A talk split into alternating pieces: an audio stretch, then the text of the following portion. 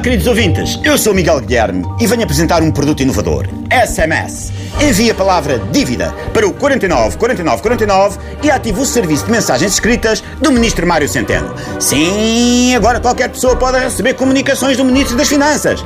Já não precisa ser Presidente da Caixa Geral de Depósitos para ter acesso a conteúdos exclusivos, criados pelo próprio Centeno.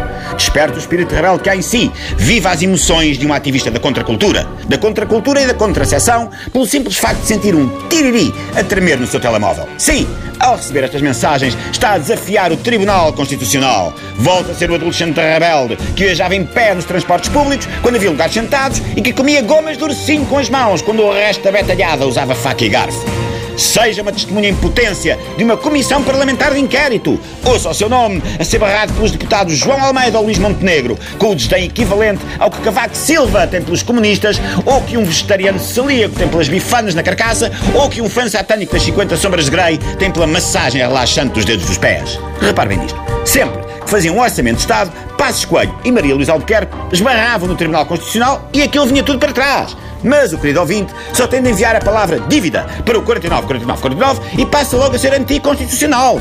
Seja o Cláudio Ramos do seu bairro e saiba tudo o que se passa nos corredores do poder, nas salas de jantar do poder, nas casas de banho do poder, nas marquises fechadas com caixinhos de alumínio do poder.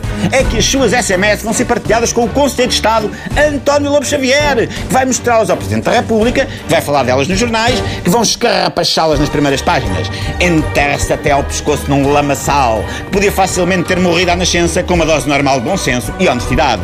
Seja uma arma de arremesso político, rebaixe-se até ao limite da dignidade e deixe-se atascar num pântano de mentira, interesses ilegítimos e desonestidade básica ao nível de creche, ou mais imaturo ainda, dos apartes das bancadas parlamentares no debate quinzenal com o Primeiro-Ministro.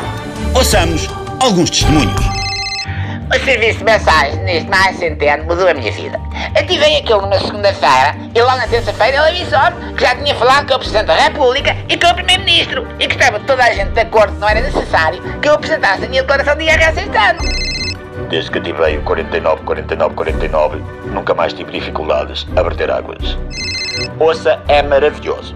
Eu recomendo a todas as pessoas que ficaram desiludidas com as memórias do Cavaco por ter pouca javardice em comparação com a obra-prima do género, que é o livro do arquiteto Saraiva.